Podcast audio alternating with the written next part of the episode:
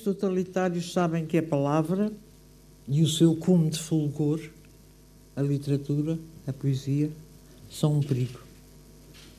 Por isso queimam, ignoram, analfabetizam. Eu fui tomando consciência da minha diferença, que é o começo da tomada de consciência, percebes? Uhum. Através da escrita. No entanto, eu nunca me perspectivei como alguém que iria ter uma vocação literária. Quer dizer, quando me perguntavam em miúdo ou adolescente que eu queria ser, realmente não queria ser coisa nenhuma, dá-me ideia, percebes? Talvez seja por isso que seja escritora. Um certo retirado de uma peça sobre a morte eh, de Maria Velho da Costa, uma peça da RTP, em dois momentos, eh, quando eh, da cerimónia de entrega do Prémio Camões em 2002 e numa entrevista à RTP em 1975.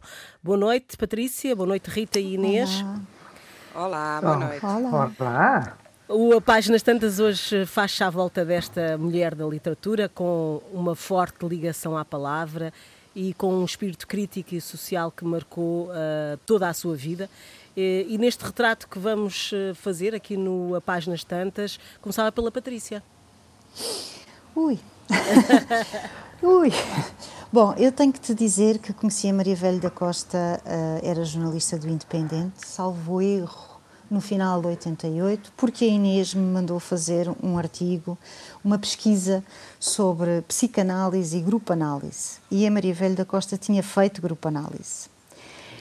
E, portanto, lá fui eu. Uh, era uma mulher, enfim, um, um bocadinho como a Natália Correia, com quem eu também tive este sentimento de receio. Era uma mulher que me tinha medo, pelo menos para mim, que era muito pequenina.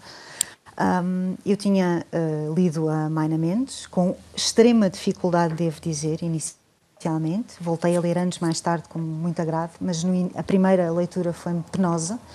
E, portanto, para mim ela era assim um monstro, uma pessoa que dominava a, a língua portuguesa de uma forma extrema e que eu não conseguia muitas vezes alcançar. Ela foi de uma extrema simpatia comigo. Foi uh, foi, foi de facto muito agradável, não foi nada daquilo que eu estava à espera.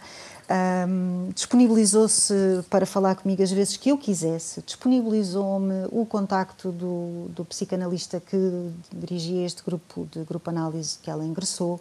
Foi de uma amabilidade incrível e ao longo dos anos depois tornou-se uma pessoa com quem eu tive poucos contactos, mas todos os que tive foram sempre de uma imensa simpatia. Ela escreveu para a Egoísta, escreveu aliás um poema muito bonito para a homenagem que fizemos à Agostina Bessa Luís, de quem ela gostava bastante.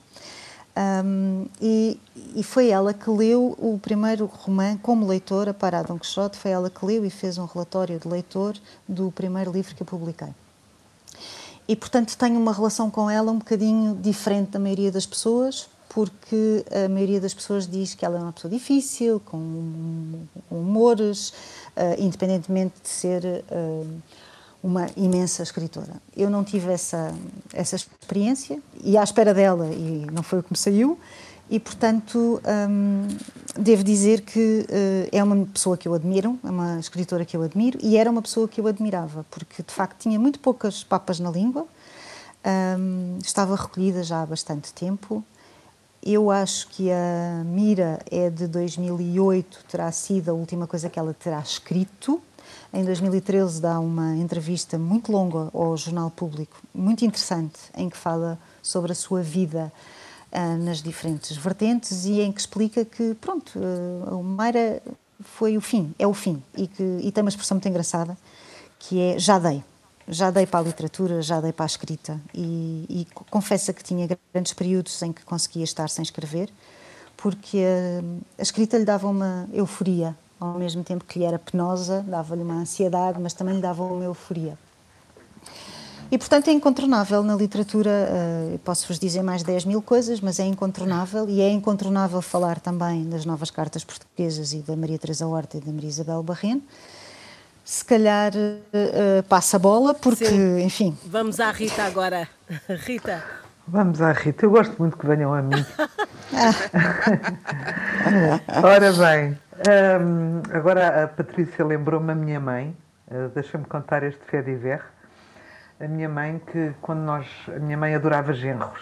Eu acho que gostava mais de genros do que de filhas. E sempre que a gente dizia mal de um genro à mãe, ele bateu-me, à mãe ele enganou-me, à mãe ela dizia sempre assim, comigo foi sempre uma simpatia. uh, e, a, e, a, Patrícia assim também está a dizer isso. Assim, assim estou uh, eu, pois eu sei. Uh, um, era, era, era uma mulher temível, intimidante, a Maria Velho da Costa, mas com a Patrícia foi sempre um cordeirinho. que é o que ela convoca. Engana ah. bem, porque ela é mais perversa do que parece a sua cara de anjo. Digo eu, eh, agora estou a falar da Patrícia. Mas pronto, convocou-lhe os melhores sentimentos e, e, eu estou a falar uma coisa que eu nunca na vida estive debaixo do mesmo teto com a Maria Velho da Costa. Mas agora que viajei na memória dela pelos reinos da internet, reparei que ela já novíssima, com 18, 20, 24 anos, dava entrevistas já com ar eh, de uma grande propriedade, falava de literatura com uma grande propriedade, falava de escrita com uma enorme propriedade, uh, nos antípodas da humildade, que é uma coisa que impressiona, porque num país em que a gente pede desculpa por existir, por estar sentada, por estar em pé, ela não pedia desculpa por nada e, e, era uma pessoa que se assumia com toda a sua. Um, sobranceria, uh, sem pedir desculpa a ninguém de, de, de, dessa sua característica. Um, eu acho que ela, uh, e se calhar vou espantar muita gente, acho das, das escritoras mais cifradas do espectro uh, nacional. acho que tudo são puzzles, acho que tudo tem um segundo sentido e, portanto, para um uh, leitor incauto ou que não está preparado para a densidade do, do, do tecido, da textura da escrita dela, fica-se pela metade. Que é o meu caso, porque não sou bem incauta, mas sou daquelas escritoras preguiçosas que precisam de grandes clássicos uh, que escrevam com uma enorme, que digam coisas extraordinárias, mas com uma enorme simplicidade. É este o terreno em que eu me sinto bem porque sou distraída e porque tudo me distrai e se, e, e se, se houver mais muitos exercícios na leitura eh, eu acabo, sou, sou e acabo. Portanto, ela mete medo não só como pessoa, e metia-me medo, um, mas também como escritora, porque de alguma maneira me fazia sentir um bocadinho estúpida, porque nós, eh, nem toda a gente tem o imaginário dela, não é? E ela, de facto, foi uma mulher que, como, como as duas outras Marias, uh, sensacional na, na luta pela emancipação feminina, mas penso que ela era mais que isso. Eu acho que até, uh, como é que eu ia te explicar? O feminismo limitou um bocadinho a imagem dela, porque eu acho que ela era acima de tudo isso, era uma mulher de uma imensa liberdade um, e que uh, eu acho que a, a luta dela pelo feminismo era a sua própria presença. Aquilo era uma coisa que não cuja superioridade não ou a igualdade, se quiserem, não precisava de ser demonstrada, bastava abrir a boca. Portanto, ela era de facto um furacão. Tinha, como a Patrícia disse muito bem, um léxico absolutamente invejável que devia fazer inveja ao, ao Aquilino, porque hum, o Aquilino tinha palavras do cotidiano que toda a gente, que, que muita gente não sabe, não conhece, uh, sobretudo regionalismos e coisas assim, e esta ia se apropriar, esta autora, uh, de, toda, de todo o léxico, digamos, sobrenatural, uh, esotérico, que, que existe em, em português. Portanto, cada palavra e cada expressão tinha uma significância própria e um peso próprio e, portanto, de, e, e, eu acho engraçado, porque ela, eh, eh, neste magnífico programa, documentário da Margarida Gil, um, em que ela a recebe no, no, no, no terracinho da sua casa, ela diz: Eu vivia sem Fernando Pessoa, uh, mas não vivia sem Alberto Helder. Eu vivia sem a Natália Correia, mas, não, não, vivia sem a Sofia. Ah. Eu não sei se estou a falar muito alto. Não, não, tudo bem. Aqui, está tudo bem até, até agora? Pronto. Sim. É porque tinham-me dito que eu estava uh, não, mas, sintonizada com, com, em termos de volume com vocês. Um, e eu acho graça porque ela é uma mulher que se vê mais que Leu Pessoa e Natália do que Sofia e Herberto. É uma ideia, é uma intuição que eu tenho. Uhum. Um, eu... E todo o seu imaginário é de uma entretela e de uma uh, profundidade um, uh, que, está patente na Natália e no Fernando Pessoa, uh, sim, muito descaradamente. E pronto, para já, passava... como, intro... como introdução, eu passava uh, já Inês, não é mau. O impacto uh, de Maria Velho da Costa uh, na Patrícia e na Rita já sabemos. Inês. Uh, mais uma vez, boa noite. Eu espero que as outras minhas amigas e colegas não me levem a mal, mas eu estava aqui a ouvi-las com muita atenção e a primeira coisa que, que me ocorre dizer é o seguinte: porquê é que, quando falamos de uma mulher escritora, começamos por falar uh, de se ela é ou não humilde? Uh, se ela ia ressaltar, no caso de uma figura como a, como a Maria Velha Costa, que ela, se ela, que ela era difícil, que era intimidatória, que era uh, altiva, que não manifestava humildade. Eu estava a ouvir-vos e a pensar de que escritor aqui falámos, e temos falado muitos e homenageado muito. Do Saramago. Do outro sexo, que comecemos por. É porque a primeira frase que nós usamos em relação a um escritor homem é tinha uma obra fenomenal, marcou a literatura desta maneira, daquela, e às mulheres, isto é uma, uma crítica que eu faço eh, em geral a todas nós, porque eu penso que todas nós uh, uh, também já, penso isso, sei, porque já temos falado sobre isso, já tivemos a experiência de, assim que arrebitamos um bocadinho o nariz e queremos fazer uh, valer um, uma nossa posição, nos atacam dizendo que nós temos mau feitio, certo ou errada? Certo, não, certo, não é? Certo. Certo. Mas Pronto, atenção, portanto, mas quando falas do Saramago... Sim, mas no meio literário não há mulher que não seja ou gabada pela sua, ou, ou gabada pela sua modéstia, uma das razões que tornou tão famosa a Maria Judite Carvalho, que, tem, que merece ser famosa pela qualidade excepcional da sua escrita e da sua voz, foi porque ela soube manter-se humilde, esteve sempre apagada atrás do marido, que era o escritor e professor Urbano Tavares Rodrigues, etc. Quando as mulheres não têm uma.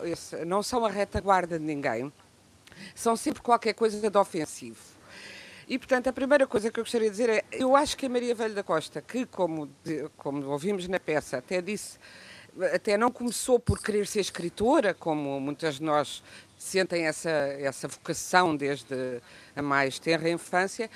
O que ela se terá percebido, e muitos dos seus textos falam disso, e, e os seus textos partem disso, é de que a própria língua é também, ou, ou começa por ser, um instrumento de poder e de opressão que nos tenta limitar e amestrar a voz uh, e que nos, mais do que nos permite dizer, nos proíbe dizer. E na, e na meninice dela, ela nasceu em 38, portanto, na juventude dela, isso era muito mais sentido e forte do que será para todas nós que já uh, nos fizemos escritoras uh, depois do, do 25 de Abril, não é? E, portanto, há na, na, na essência uma necessidade de reinventar a língua para a tornar dela, para, a, para se tornar dona da língua e para se uh, uh, expressar através de uma língua sua. E por isso, uh, daí a reinvenção de que vocês, de que a Rita e a, e a, Patrícia já falaram, a reinvenção que ela de facto opera na língua, também daí a dificuldade. Há uma tese de, de doutoramento que foi publicada em livro na imprensa nacional, mas que, que infelizmente está esgotada, de, uma, de Maria José Carneiro Dias, que começa por dizer que a escrita da, da Maria Velho da Costa é imbricada e íngreme. Eu achei muita graça este adjetivo íngreme, porque é muita sensação que se tem, de facto, quando se começa a ler uh, a Maria Velho da Costa, e uh, vocês estavam também a falar disso. É difícil, como é difícil escalar uma grande montanha, mas também... É, Chega-se de mas, língua de fora, não é? Chega, mas quando se chega, mas quando se entra, descobrem-se paisagens que nunca tínhamos visto e descobre-se um mundo novo uh, nela. E também, um, e, e, esse mundo é feito, por um lado, ela, uma das coisas que se diz dela que é muito erudita, mas uma das coisas que a mim me fascina é a capacidade que, é, que ela tem nos seus textos de aliar a grande erudição a, a, às, às leituras mais simples. Ela como eu, por exemplo, e se calhar com muitas meninas da geração dela até à minha, depois da minha não sei, Leobert Bernage, por exemplo, o romance de Isabel, as Brigittes, fala disso num romance tão especial e tão denso e tão uh, erudito, se quiserem, como o Missy Albis.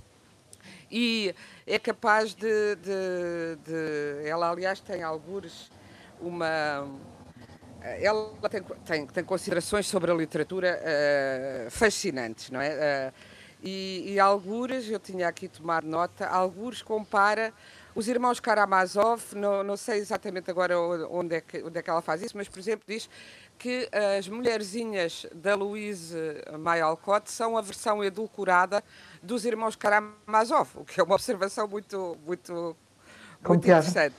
E outra que ela diz, por exemplo, sobre os maias. É um texto que vem dentro de um romance, que é, olha, um romance que não está no mercado também, que é Irene, o contra, Irene ou o Contrato Social. social. E diz ela, os maias são uma falcatrua sobre tunantes vários. A Maria Eduarda sabia muito bem ao que vinha. Fornicar com o irmão e levar vida de grande garina, sem o aturar a ele nem a homens. O Ega, o Maia, queriam comer-se. Está tudo no livro e o essa não deu por nada. Este é um exemplo do sentido crítico dela e de como ela, que é, ai, não, não se metam a lê-la porque é muito difícil. Isto não é um, um excerto difícil do ponto de vista da língua, mas é um excerto de uma grande lucidez e de uma grande uh, e submissão em relação às interpretações tradicionais e, e de, uma grande, de um grande desassombro que vem uh, misturado num, num, num, romance dela, não é? Portanto, agora, em relação de facto ao feminismo, a Rita estava a dizer que ela uh, que o feminismo limitou a imagem dela, eu ia, acho, acho por acaso Acho que ela às tantas percebeu, depois de, das novas cartas portuguesas, e até talvez pelo facto das novas cartas portuguesas terem sido tão desvalorizadas enquanto obra literária, pelo muito que foram valorizadas enquanto obra política, na época, pelo processo que tiveram, de pornografia, aquilo tudo, que moveu uh, até uh, também uh, as forças internacionais de, de, feministas, etc. Foi um escândalo de proporções internacionais mas essa divulgação que o livro teve foi como um livro, uh, um livro de, de, político, quase, ia dizer quase de propaganda, o que eu acho que as entristeceu a todas, porque o livro é, e sim, uma obra literária ao nível de um livro do desassossego e muito mais à frente do desassombrado do que o livro do desassossego, digo eu. Só que às tantas, a, a, a, Maria Velho da Costa, inteligentíssima como era e, e, e, muito arguta em relação à sociedade, terá percebido que uh, o feminismo ia manter num canto, que foi o que aconteceu até hoje à grande Maria Teresa Horta, que ninguém celebrou, porque a Maria Velho da Costa teve o Prémio Camões e todos os prémios nacionais e muito reconhecimento, embora muito poucas traduções, precisamente porque tem um léxico difícil, uma sintaxe também muito própria, que não é uh, habitual, não é corrente. É um desafio de tradução extraordinário e, claro que, como é difícil, será sempre difícil ter um grande público. Mas a Teresa Horta foi completamente, até hoje, trucidada pelo feminismo, mas absolutamente. Ninguém quer olhar para a obra magistral que ela tem, que é uma injustiça tremenda. Volto aqui, já o tenho aqui dito muitas vezes. Uh, não, não é bem ninguém, oh, oh Inês, desculpa, não é bem não, não quererem olhar para ela. Né? Eu acho que as pessoas não fazem isso conscientemente. Mas Ah, como ela ah. está, como, como as participações televisivas e tanta coisa e as entrevistas giram muito à volta disso, ah, as pessoas pensam, ah, sem querer, não é? Por ignorância, é feminista e vem com o discurso feminista, quando ela é muito mais, não é tal como esta. Mas não acho que Mas haja, haja um boicote ou uma sabotagem por Ah. parte das pessoas. Não, não é um boicote consciente. Nisso tens razão, Rita. Não é- não é da mesma consciente. maneira, da mesma maneira que os alemães que foram cúmplices do nazismo não eram conscientes. Era assim. Se toda a gente diz que é assim, é assim. Ninguém pensa de outra maneira. Exatamente, exatamente. Claro, claro que ela, ela tem, por exemplo, a Teresa Horta tem, eu há dias, agora quando, eh, assim que soube da morte da, da Maria Velha da Costa e, e, eh, estive no Twitter a, a fazer muitas citações dela para, para animar as pessoas a irem procurar os textos e às tantas escrevi, espero que agora reconheçam também a Teresa Horta, que também merece e por exemplo, não teve o prémio Camões, que eu acho que lhe era mais do que devido e que continua viva, já agora façam-lhe sem vida. Apareceu imensa gente do Brasil, curiosamente, a sublinhar e a dizer sim, merece. Ela tem muitos leitores e muitas teses de doutoramento e muita análise e leitores no Brasil. Mas aqui o establishment penalizou e continua a penalizá-la. E vários establishments, porque depois a Teresa, no caso da Teresa, é ser desbocada era, é ter sido do PC, coisa que também a Maria, a Maria Velha da Costa foi, no 25 de Abril meteu-se no, no Partido Comunista Português também, mas meteu-se depois pelo lado intelectual, muito amiga do Manel Guzmão, eh, ligou-se aos intelectuais da teoria pura e dura. A Teresa é uma mulher dos jornais, que teve também, o que é muito comum, eh, o- um certo mau, mau olhado de alguns colegas dos jornais, alguns mais antigos inicialmente por machismo e depois por outras coisas muito comuns em Portugal, invejas, ciúmes, etc., ou desvalorização, ou choque, porque no caso da Teresa ela fala do corpo do homem com maior, eh, com maior eh, frontalidade, desassombro e, e de uma forma que eu acho belíssima, mas que ninguém tinha feito.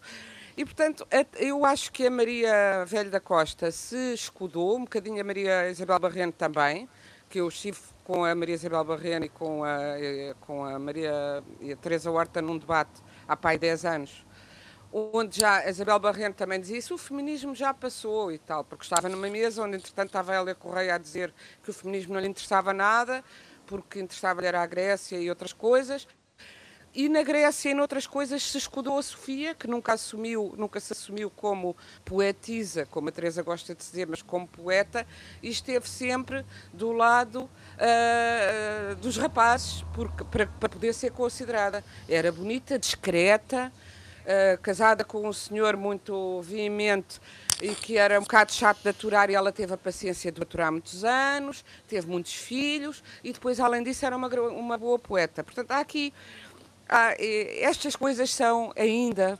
infelizmente, ah, ah, assim. Isto tudo significa que quando a, quando a, quando a, a Maria Velho da Costa faz uma escrita ah, nova, se apropria, todas elas, à sua, man- cada uma à sua maneira, elas queriam precisamente sair de uma língua que as obrigava e que dizia como é que elas deviam comportar, as novas cartas portuguesas é toda sobre isso, e que deviam, o que é que elas deviam dizer, o que é que elas deviam fazer. Ah, e, e por isso são tão importantes estes livros, porque são uh, de uma rebeldia extrema e de uma, de uma e também de uma manifestação de inteligência, imaginação, conhecimento do mundo, que vai à revelia daquilo que se quer No caso desta, eu até acrescentaria gênio, porque eu acho que ela é. Eu acho que gênio tinha ela como tem a, a Teresa Horta. A Maria Velha da Costa era mais erudita, eu acho que realmente ela, o Herberto Helder, eu acho que a Sofia ela não terá ido buscar muito. O Herberto foi, ela dizia, e eu acho que se, que se nota, porque o Herberto também tinha essa preocupação de eh, criar. eh, Sim, traído, com certeza, não choque, disse que não. Sim. de, de pegar nas palavras normais e nos conceitos normais, os virar do avesso e criar choque e inventar palavras novas. E... Agora, também acho que nos últimos livros, no caso da. É, é uma coisa geral, eu acho que todos os escritores passam um bocado por isso. Há, há aquela frase do, do Jorge Luís Borges: quando somos novos, somos barrocos por timidez. De todos os escritores querem assumir, afirmar muito uma grande intelectualidade quando começam e depois vão se soltando. Isso também aconteceu com a Maria Velha da Costa, aconteceu com a Agostina. Simplesmente eu acho, sinceramente, que os, os altos momentos dela são uh, o Missinalbis, a Maina Mendes, romance extraordinário de uma As menina. Casas pardas. As, casas pardas. A Maina Mendes é uma menina que decide ser muda para não ser incomodada, o que já, o que já diz o que é.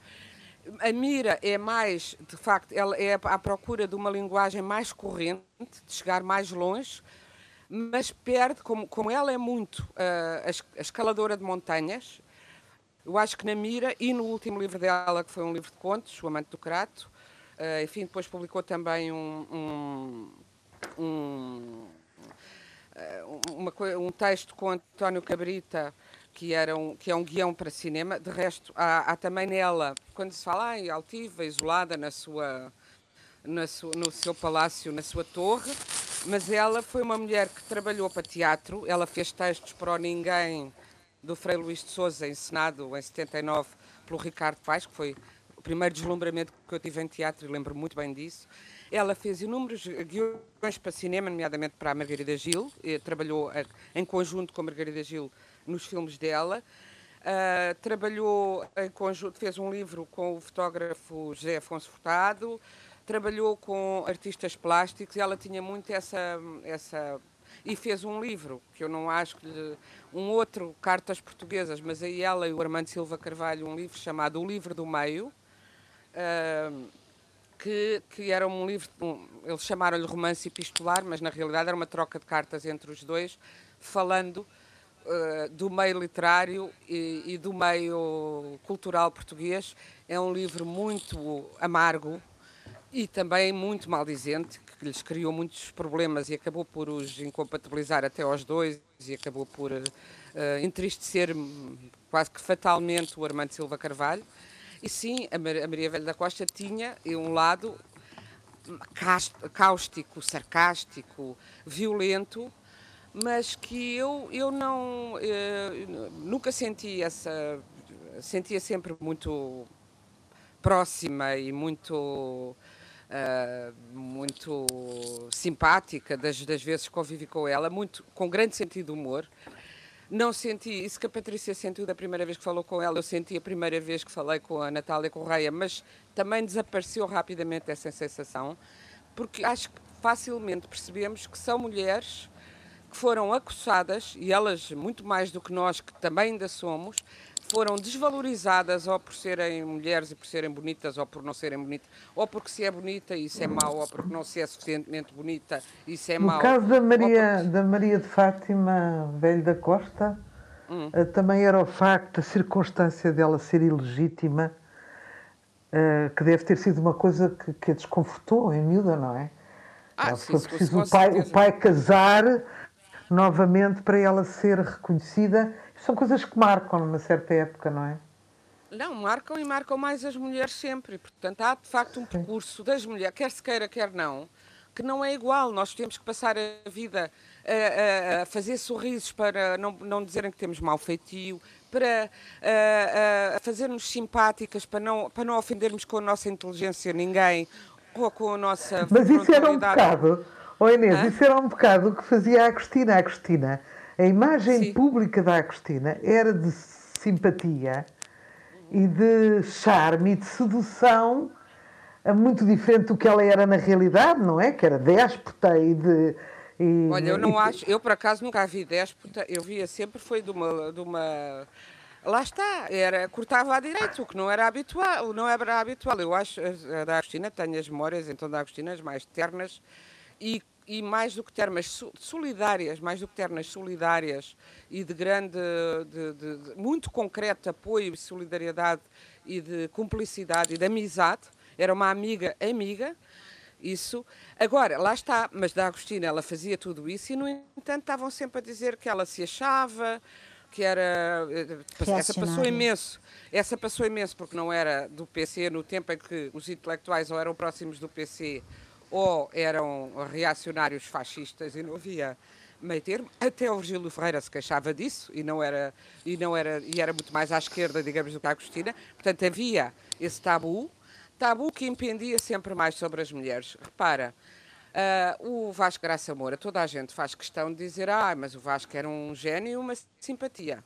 Era de direita, mas a Agostina, como era de direita, os mesmos de esquerda, os mesmos homens de esquerda, que acham o Vasco Graça Moura uma maravilha, a Agostina eh, tem sempre qualquer defeito, tem sempre qualquer coisita, estás a perceber? Tem sempre uma malha na meia, porque só as mulheres é que usam meias de malhas. Estás a perceber que se roubem. Mas ah, também chatearam muito, também perseguiram muito o Vasco Graça Moura por ele ser pela pena de morte também não foi um homem que o deixaram lá, em paz com as suas ideias, não é? Não, não o deixaram em paz. Ele era cronista, ele próprio era um homem que gostava, e bem, da polémica, que era um homem, aliás, eu estou a falar à vontade, eu gostava bastante dele, porque era um homem isento, coisa raríssima em Portugal. Se achava que um livro era bom, votava nele num júri, fosse de um inimigo dele que fosse. Não há ninguém que faça isso, praticamente são muito poucas, contam-se muito pelos dedos.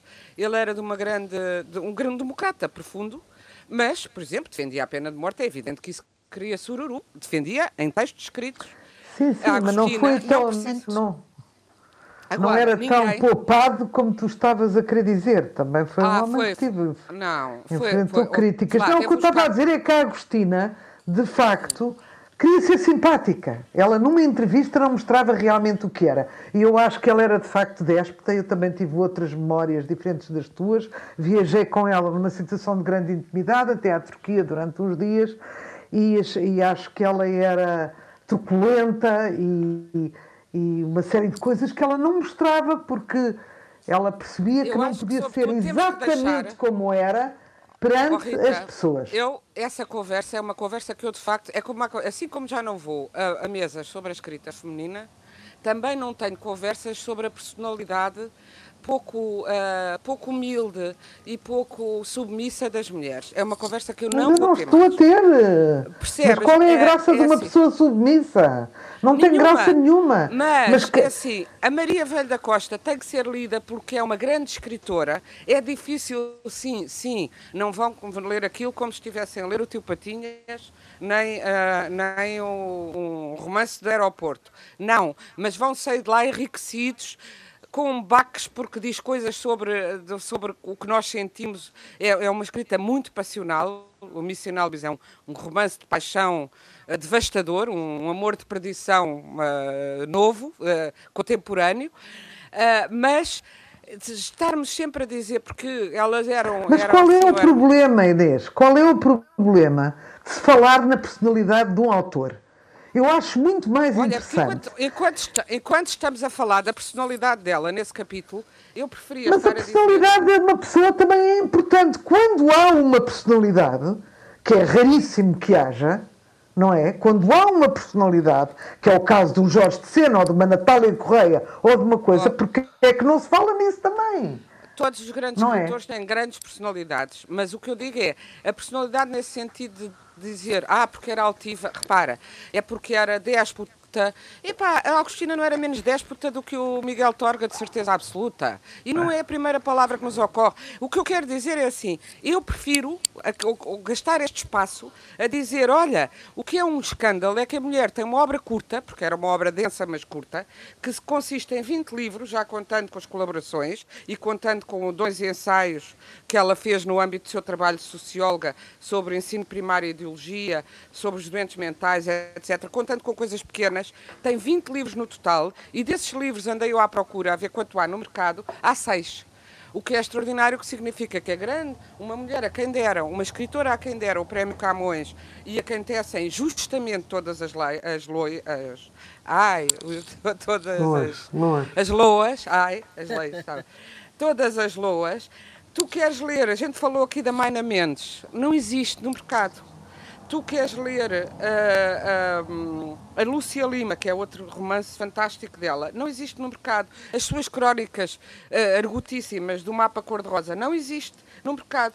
Portanto, existe agora, foi reeditado há poucos anos pela Síria Alvim, duas, a Missy Albis, felizmente, o Amante do Crato, que é mais recente, a Mira, não existe a Irene ao Contrato Social, não existe, quer dizer, existem seis livros em 20. Uh, portanto, Agora vai, é... ser, vai ser interessante. Que política ver... de autores?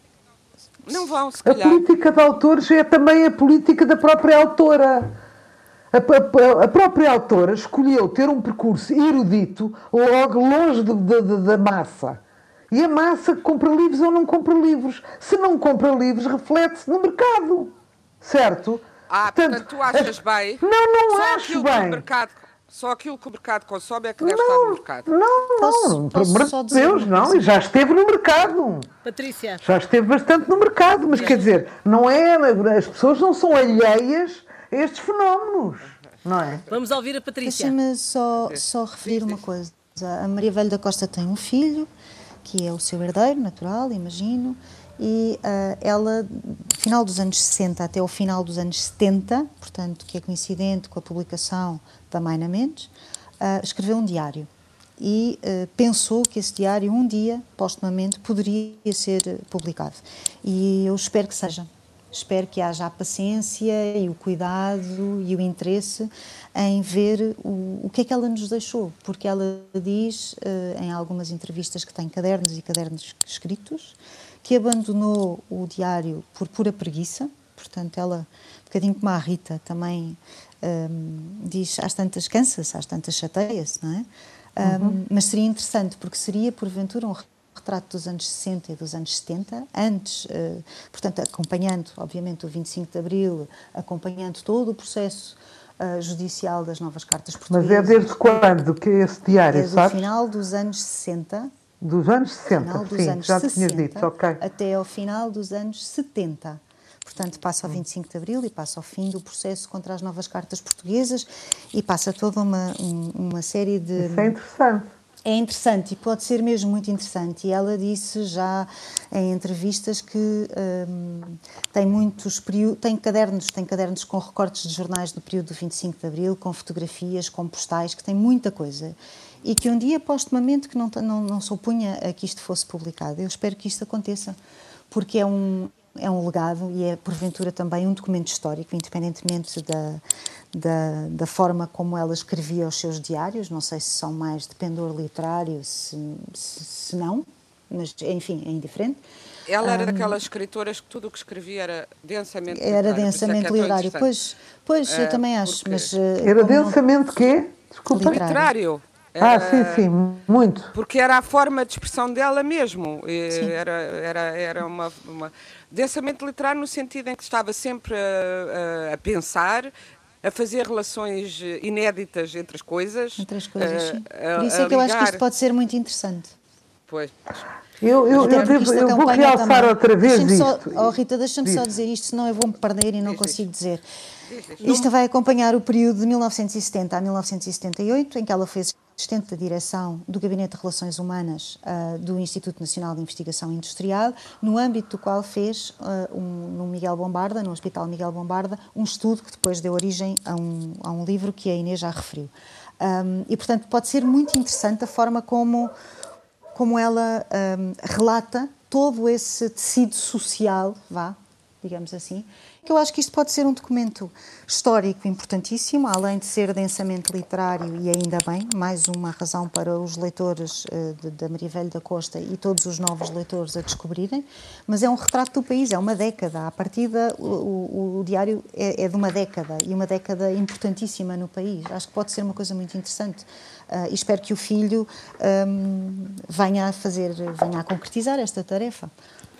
Bom, e já que estamos no final, eh, Rita, queres su- sugerir um livro rapidamente? Eu não sei se já sugeri, mas eu ando às voltas com o Antero, porque hum, cuja temática, o Antero de Quental, cuja temática hum, religiosa me interessa, uh, problemática, digamos assim.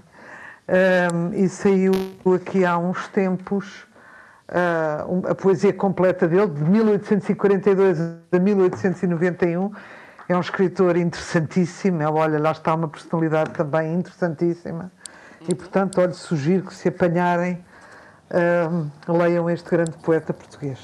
Inês, Eu tenho andado a ler a interpretação dos sonhos de Freud, que nunca tinha lido por completo. E agora lembrei-me porque, eh, como a Patrícia referiu, a Maria Velha da Costa tinha uma grande influência, quer dizer, de muitas coisas e também da psicanálise. Era uma mulher muito que lia muito psicanálise e estava muito dentro desses assuntos. E, portanto, ia recomendar a edição é da Relógio d'Água, uma tradução excelentíssima de Manuel Rezende. É bom sublinhar a qualidade de uma tradução, porque é importante.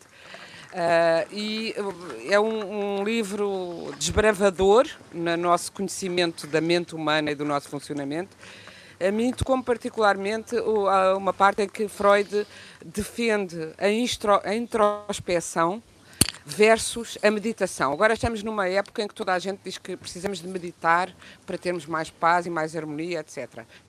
Ora, Freud uh, explica que quando meditamos, meditamos, selecionamos os pensamentos que consideramos bons, deitamos fora os que consideramos maus e temos a nossa faculdade crítica, que é informada pela sociedade onde estamos, não é? Nós temos a crítica, do, nosso superego é feito pelo, pelo que nos eh, cerca e por aquilo que, que a sociedade considera bom e mau, e que é muito mais interessante e importante dedicarmos à introspeção, que é deixar os pensamentos fluírem e assumirmos todos os pensamentos considerados maus, ou irrelevantes, ou estúpidos, ou, todo, e, e que daí é que nasce a luz, porque aí estamos fora do círculo da censura. Portanto, recomendo muito, além de que é um homem que escreve muitíssimo bem. E leiam a Missão Albis, que esse conseguem apanhar aí, da Maria Velha da Costa. Patrícia. Olha, eu estou a dividir o meu, a minha vida entre A Morte Não é Prioritária, do Paulo José Miranda, que é uma biografia de Manel. Hum... Ai, agora, vocês acreditam Manel de Oliveira, Manel Oliveira não sei, obrigada, amor, obrigada, que é magnificamente magnificamente escrita, mas magnificamente. E, portanto, aconselho, saiu pouco, saiu há pouco tempo, e voltei a reler uh, um, Os Maias, que a Inês falou há pouco, citando a Maria Velho da Costa, até porque, pronto, independentemente de tudo, há sempre aquela célebre frase do Ega que diz Batista, vou pastar, não é? Porque ia para Sintra. E eu gosto muito do Batista, vou pastar. Portanto, se quiserem perceber o que é que isto significa, os meias do Essa são muito diferentes do que eram aos 16 anos. Hein? E pronto, é uma leitura completamente diferente. E pegando na sugestão da, da Inês, meditem bastante, que Sim, nos faz bem. Não, não, não, intro, não, não, façam introspeção, introspeção, que é muito mais útil do que a meditação. meditação. Ah, meditação. Porque a meditação faz-vos meditar com o que os vossos pais e os vossos professores vos ensinaram. E a introspeção faz-vos descobrir aquilo que eles não vos ensinaram. Então fica aqui faz a, parte de vocês. a introspeção. A Páginas Tantas teve o apoio técnico de Leonor Matos. O programa está disponível em podcast em antena1.rtp.pt. Boa noite.